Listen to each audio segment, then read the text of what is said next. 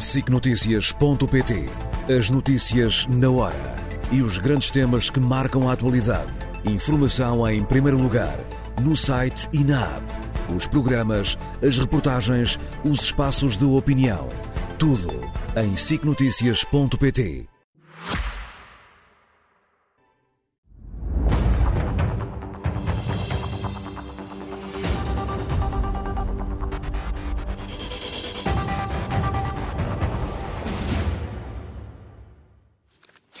Segunda-feira é dia de linhas vermelhas, hoje com Catarina Martins e Miguel Prata Roque. Muito boa noite, bem-vindos e, e, obrigada por estarem mais uma vez connosco. Catarina Martins, vou começar por si e começamos pela mensagem de Natal do Primeiro-Ministro. Fez referência, por exemplo, ao combate às alterações climáticas, aos estudos dos portugueses, à redução da dívida e do déficit.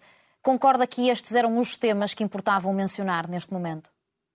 Bem, em, em, primeiro lugar, desejar que estejam a ter festas felizes, um, um bom Natal. Uh, a, a, mensagem do Primeiro-Ministro é uma mensagem que é diferente das mensagens usuais, tenta fazer, é a última mensagem, tenta pôr o foco nisso mesmo. Mas é depois uma mensagem que fica um bocadinho estranha para o país, parece-me. Eu retive uma frase do Sr. Primeiro-Ministro que, que, era sobre a tranquilidade no dia a dia das famílias. Como o governo foi tranquilidade no dia a dia das famílias. Ora, o dia a dia das famílias é marcado por salários que não chegam ao fim do mês, eh, que estão a ser comidos pela inflação, é marcado pelas prestações da casa e pelas rendas que estão a galopar, é marcado pelas urgências que vão encerrando à vez, é marcado pelas dificuldades na educação. E, portanto, enfim, estas palavras tranquilidade tranquilidade, confiança e mesmo esta repetição do juntos, juntos, juntos, bem, tem um problema é que descola da realidade. E em relação a estes três pontos, é preciso dizer, quando pensamos em qualificações, imediatamente me lembro duas coisas. Por um lado, das condições dos professores e da escola, porque as condições não são dos professores, é toda a comunidade escolar. É uma comunidade escolar que tem muito poucos recursos para aquilo que precisa, que não tem os seus profissionais respeitados e, portanto, está a ter eh, problemas, não tem sequer os professores eh, suficientes. Há tanta gente, tantos alunos sem professor ainda nesta altura. Eh, mas também por uma outra razão, que é é bom que nós tenhamos uma população que é mais qualificada e é bom que se combata o abandono escolar e eu seguramente acho isto muito importante. É bom também o dia seguinte. E o dia seguinte é poder ter um emprego em Portugal que seja qualificado, porque respeita direitos e porque tem um salário a que as pessoas possam querer, para que as pessoas queiram estar e trabalhar com as qualificações que têm. Em relação ao clima, se me permite, para falar dos dois, dos dois outros temas muito rapidamente. Em relação ao clima, notar que, enfim, eh, não quero entrar aqui numa discussão muito complexa sobre a questão energética, que tinha o seu interesse, mas registrei que o Primeiro-Ministro começou até por falar dos incêndios. E quando fala da questão da, da política climática, digamos assim, falou da energia, poderia falar do resto.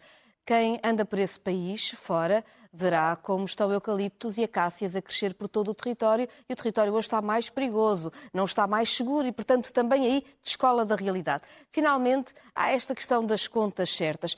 As contas certas, para se baterem certo, têm mesmo de ser certas. Não pode ser à conta de um país onde não funciona o que tem de funcionar. As contas não podem estar certas e as urgências não estarem abertas, não haver professores suficientes por não é haver respostas de habitação para, para quem precisa. Roque, porque o Primeiro-Ministro, de facto, repetiu várias vezes a palavra confiança, disse que há mais população qualificada, lembrou a redução do déficit, da dívida, mas é isto uh, que fala aos portugueses? Não estariam a ouvir esta mensagem, Miguel Prata Roque, e a pensar, por exemplo, na urgência que tentaram ir e não conseguiram? Bom, eh, em primeiro lugar, bom Natal a todos, incluindo aqueles que estão em casa, mas também à Catarina. É um prazer poder estar aqui consigo também neste dia de Natal. Um, obviamente que este discurso do Primeiro-Ministro é também um discurso de fecho de ciclo e convém também lembrar como é que nós iniciámos esse ciclo. Nós iniciámos esse ciclo com um governo que aplicava cortes sucessivos às prestações públicas, um governo que teve oito orçamentos retificativos, as famílias não sabiam com o que contar, tínhamos taxas de desemprego, chegou a rondar os 17%, acima dos 25% relativamente ao desemprego jovem, e de facto, neste momento, as famílias têm um horizonte de estabilidade. E, para além do mais, é importante também dizer o seguinte: é que não há liberdade e não há igualdade sem haver, obviamente, acesso às condições essenciais, e as condições essenciais pressupõem um salário condigno, pressupõem, obviamente, tempo de lazer e pressupõem também a capacidade que nós temos neste período natalício, que é de estar com as nossas famílias, de estar com os nossos, poder eh, refletir, poder ter acesso à cultura e esses fatores são todos essenciais para que alguém e tenha estão todos a ser vida postos em prática neste momento? Não estão e nunca estarão.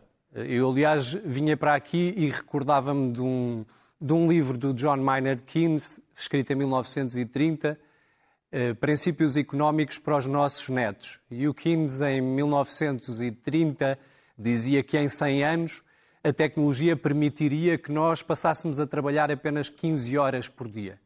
E esse é um desafio dos tempos atuais, porque nós estamos quase a encerrar o ano de 2023, a entrar no ano 2024, faltam seis anos para esses 100 anos antevistos por Keynes, e todos nós temos a sensação de que cada vez mais estamos assoberbados pela, nosso, pela nossa vida profissional e pelo nosso desempenho na vida laboral. E, portanto, obviamente que há que fazer um esforço e para isso todos contam, no sentido de tornar a organização de trabalho muito mais humana, muito mais solidária e que permita compatibilizar a vida familiar com a vida profissional, com a capacidade criativa do ser humano, que é fundamental também. E este também, o momento de Natal, é um momento de criatividade. Portanto, do ponto de vista da independência do país, o país de facto tornou-se bastante mais soberano do que era em 2015. Por um lado, basta nós consultarmos as nossas faturas de eletricidade para percebermos a nossa soberania energética. Portugal apostou Então concordou com os temas escolhidos energias... pelo Primeiro-Ministro para este discurso, é isso, Miguel Prata Diga? Então concordou com os temas escolhidos, nomeadamente quando mencionou as contas públicas uh, uh, certas e que isso posiciona uh, Portugal e dá-lhe mais independência, nomeadamente com a redução da dívida e, e na, na, redução inerente do pagamento dos juros. Considera então que, que este, era este o assunto que, que importava neste momento falar? Eu, eu, estava aqui a falar de dois, dois temas. Por um lado, a soberania energética e essa independência energética. A guerra na Ucrânia demonstrou isso, que a dependência, por exemplo, do gás dos países do norte da Europa os tornou muito mais reféns da inflação e muito mais reféns da guerra da Ucrânia. E, portanto, o facto de, em bom tempo, Portugal ter apostado nas energias renováveis, obviamente tornou-nos mais autossuficientes. Agora, é importante é fazer ligar essa nossa rede energética do mercado ibérico ao restante continente europeu, e essa, esse também é um grande projeto que aparentemente eh, deixou de ter objeções por parte da França e espero que ele avance também no sentido que nós possamos ser exportadores dessa energia as contas certas não são o alfa e o ômega da, da governação. Eles servem precisamente para que nós possamos investir nos serviços públicos. E aí, de facto, há que reconhecer que houve um desinvestimento nos, nos serviços públicos nos últimos anos. E, portanto, nesse sentido, apesar de, por exemplo, na saúde, eh, os profissionais de saúde cresceram 25%, em grande medida por força eh, da pandemia. O orçamento cresceu 70% relativamente a 2015. Sim. Temos Neste que avançar. Momento cresceu 5,6 mil milhões Dava de uma euros. ótima discussão sobre despesa estrutural, agora, talvez resta, noutra altura. Agora, resta saber, resta saber é se essa despesa está ou não a conseguir estancar também o aumento de necessidades por parte de uma população envelhecida, a circunstância Sim. de nós termos dois anos de pandemia e de confinamento em que exames médicos e exames de diagnóstico foram adiados e, portanto, obviamente que é preciso, que é preciso reinvestir e aumentar esse investimento nos serviços públicos, certo. na escola. E, e está feito e, o e comentário à última mensagem de Natal de António Costa, enquanto Primeiro-Ministro. Vamos virar-nos agora para o Presidente da República, Catarina Martins. Quando ontem o Presidente disse que o seu filho teve de recorrer ao Secretário de Estado da Saúde porque não obteve aquilo que queria através da presidência da República, está a assumir que o filho cometeu um erro? Subentende-se a ideia de que Nuno Rebelo de Sousa pôs mesmo uma cunha neste caso? Eu, eu sinto-me bastante desconfortável, serei muito franca com esta matéria, porque acho que eh, assistimos de facto a um, a um problema quase familiar discutido em praça pública, que eu quero é que ninguém utilize o seu apelido ou a sua família para conseguir nada e um país que funcione bem, com regras, com procedimentos, que dá acesso a toda a gente que precisa dos cuidados de saúde. É isso, julgo eu, que queremos e eu acho que nada da forma como este caso tem sido debatido tem ajudado e nem mesmo as declarações do Sr. Presidente da República ajudaram a isso, muito francamente. Uh, enfim, há, uma, há, várias investigações em curso. Espero que tomem, que, que, que, digam alguma coisa ao país rapidamente. Acho que não ajuda nada este tipo de conversas. Eu, pessoalmente, não tenho nada a acrescentar, porque, enfim, parece-me que não é um facto sequer uh, político. Se a Presidência da República não fez nada com o contacto que teve, ótimo, não fez, acabou aqui. Se por acaso o Ministério da Saúde tiver sido premiável a algum tipo de pressão ou se alguém tiver utilizado indevidamente um nome, então esse é um outro caso que tem que ser investigado. Precisamos, sobretudo, de um país em que não há, digamos assim, portas abertas para quem pode utilizar determinados nomes. Acha que o filho do Presidente eh, devia falar ao país, dar uma explicação? Veja bem, o filho do Presidente da República não é uma figura pública. Eu não quero comentar o filho do Sr. Presidente da República e não devo fazê-lo. Não devo fazê-lo. Acho, acho que não tem nenhum sentido. Acho que há outros temas para falarmos. Acho, por exemplo, que uh, hoje era um bom tema, que era importante ter sido referido, julgou com mais espaço, tanto pelo Presidente da República como pelo Primeiro-Ministro, que nem sequer o mencionou, que é, por exemplo, a situação que estamos a viver em Gaza. Este, a noite de Natal foi uma noite particularmente violenta em Gaza. Estamos numa situação em que já há mais de 20 mil mortos, há uma força brutal de Israel contra a população palestiniana. Ainda por cima, eh, ainda por cima não, mas junta-se a toda esta esta pressão brutal, o facto dos olhos do mundo que podiam estar em Gaza também estarem sob ataque, ou seja, se nós contarmos os, os, os trabalhadores das agências internacionais, da ONU, os trabalhadores, jornalistas, trabalhadores da comunicação social, começam a contar-se às centenas os que foram mortos e, portanto, estamos a assistir a uma verdadeira chacina na faixa de Gaza e, e, e, com cada vez menos olhos internacionais dentro a poderem relatar o que se está a passar. Isto é uma situação uh, que merecia toda a atenção e, e, se me permitem, eu sei que talvez me esteja a, a fugir ao tema, mas eu acho que este é que devia ser, ter sido também um dos focos uh, nos discursos de hoje, nas intervenções que tivemos. Uh, é, é preciso um caminho rapidamente para. Não é só para cessar fogo, é para que parem as hostilidades e esse caminho tem de reconhecer dois Estados. E enquanto países como Portugal continuarem a reconhecer só Israel e não reconhecerem a Palestina, não estão a fazer a sua parte para que, enquanto comunidade internacional, consigamos parar o genocídio que está a acontecer à nossa frente. Miguel Prata Roca, o Natal em Gaza foi o que sabemos, foi o, que assistimos uh, nas imagens, uma das noites mais mortíferas desde o início uh, desta guerra na faixa de Gaza. Continuação da resposta de Israel sem um cessar-fogo à vista eh, é, é o que temos assistido e o que tem estado eh, à vista de todos. É um assunto, a par da guerra na Ucrânia também, sobre o qual falamos todos os dias. Acha que a mensagem de Natal do Primeiro-Ministro devia ter também incluído esta conjuntura internacional? Bom, eh, independentemente das nossas crenças religiosas, de facto, hoje comemora-se o nascimento de alguém que pregava a paz, o amor, a empatia.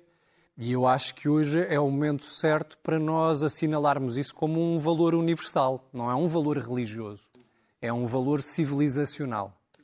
E uh, todos os tratados internacionais, o direito internacional foi construído em torno disso, em torno de, de um genocídio em torno eh, de crimes odiosos ocorridos na Europa e que nós devíamos lembrar a todo o tempo.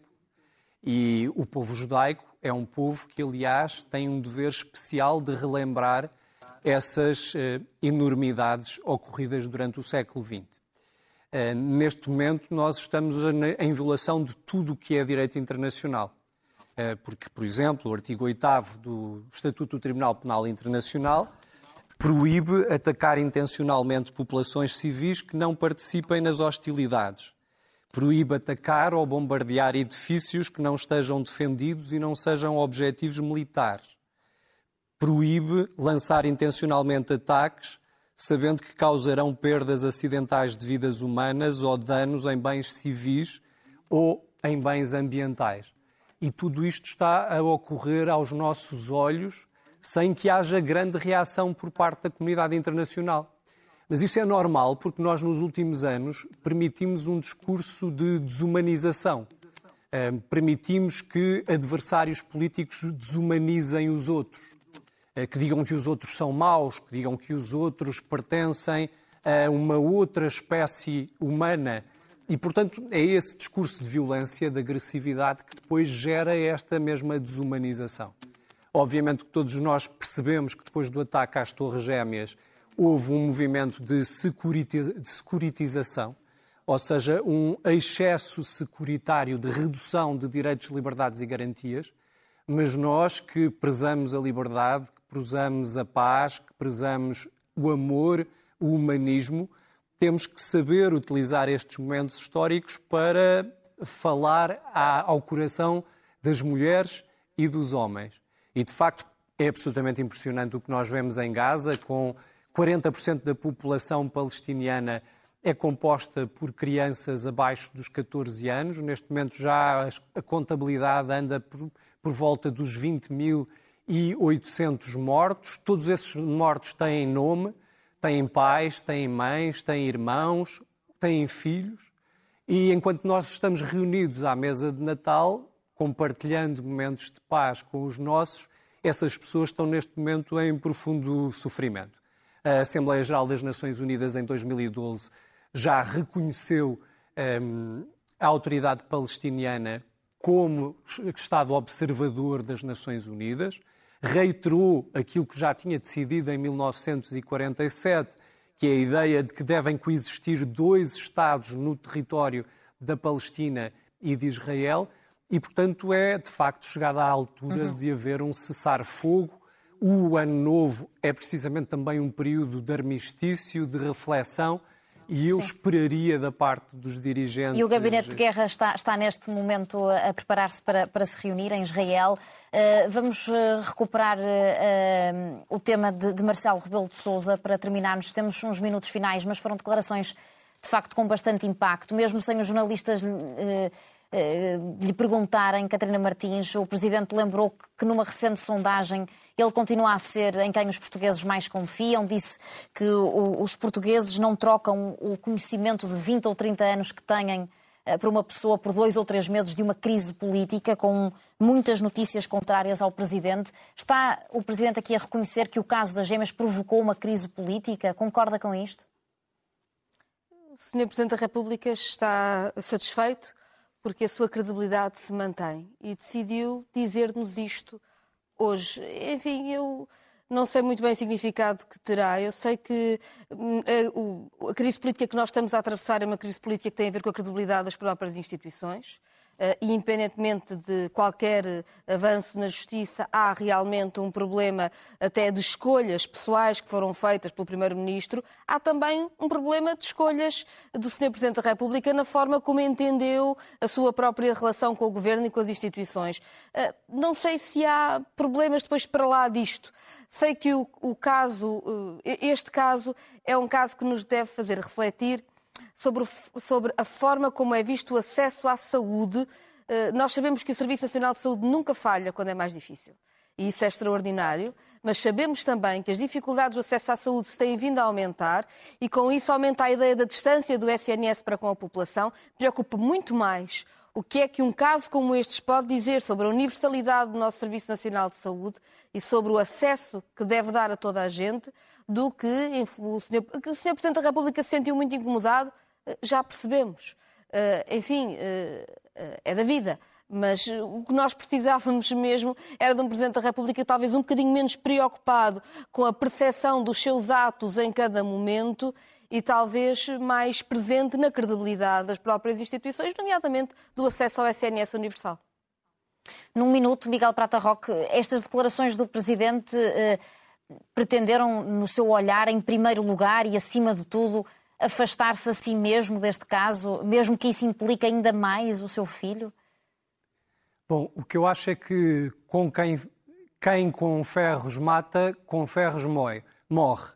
E Marcelo Rebelo de Sousa cometeu um erro gravíssimo, a meu ver, mas esse erro foi cometido em 2021, quando o Parlamento não conseguiu aprovar um orçamento de Estado e Marcelo Rebelo de Sousa, ao invés de promover uma discussão de uma nova proposta de lei do orçamento, optou por dissolver a Assembleia da República. Optou por dissolver a Assembleia da República porque achou que ia ser a rainha de Inglaterra. Achou que o Partido Socialista não teria maioria absoluta e que iria promover negociações entre PS e PSD. Obviamente saiu-lhe o tiro pela culatra e como lhe saiu o tiro pela culatra, passou estes dois anos a anunciar instabilidade. É a primeira vez que eu vejo um governo que tinha quatro anos e seis meses de mandato a ser permanentemente torpedeado por um Presidente da República, dizendo permanentemente que tem poder de dissolução. Ora, isso gerou no governo uma incapacidade de decisão, a sensação de que estava com os seus dias contados e o país, ao invés de poder beneficiar de políticas sólidas, esteve permanentemente neste clima de eh, golpes palacianos constantes. E, portanto, eu, sinceramente, o Presidente da República devia estar mais preocupado em promover políticas públicas que respondam às necessidades dos portugueses, em vez de estar já a antecipar como é que vai interpretar os resultados eleitorais do dia 10 de março. Eu preferiria que o Presidente da República estivesse, um, estivesse expectante, que ouvisse primeiro os portugueses, ao invés de estar já a fazer pequenos jogos sobre quem é que se pode coligar com quem, com quem é que falará no dia 11 de março sobre a formação do governo. Relativamente à, à sua popularidade, bom, isso é evidente que os portugueses fazem um juízo bastante negativo deste, deste segundo mandato presidencial, mas isso também é muito habitual em todos os presidentes da República que se sentem mais livres para poder, por exemplo, aproximar-se das suas famílias políticas. Peço imensa desculpa, eu não quero reabrir a discussão, mas só lembrar, porque depois de ouvir Miguel, alguém pode ter ficado com dúvidas, foi o primeiro-ministro que se demitiu. Eu não sou, eh, não sou defensora da forma como o Presidente da República tem interpretado este seu mandato, mas convenhamos, não vale a pena fazer de conta que o Presidente da República é que criou a crise do Governo, porque isso, enfim, seria um absurdo, tanto do ponto de vista dos casos que o Governo acumulou, como da oposição que o PS consegue fazer a si próprio, como dos problemas reais que não tiveram solução nestes anos. O Partido Socialista quis a maioria absoluta, teve a maioria absoluta e este foi o resultado e só o Partido Socialista só se pode queixar de si próprio. Catarina Martins, Miguel Prata Roque, muito obrigada por terem estado connosco mais uma vez na SIC Notícias. Até para a semana. Obrigada. SICNotícias.pt As notícias na hora e os grandes temas que marcam a atualidade. Informação em primeiro lugar, no site e na app. Os programas, as reportagens, os espaços de opinião. Tudo em sicnoticias.pt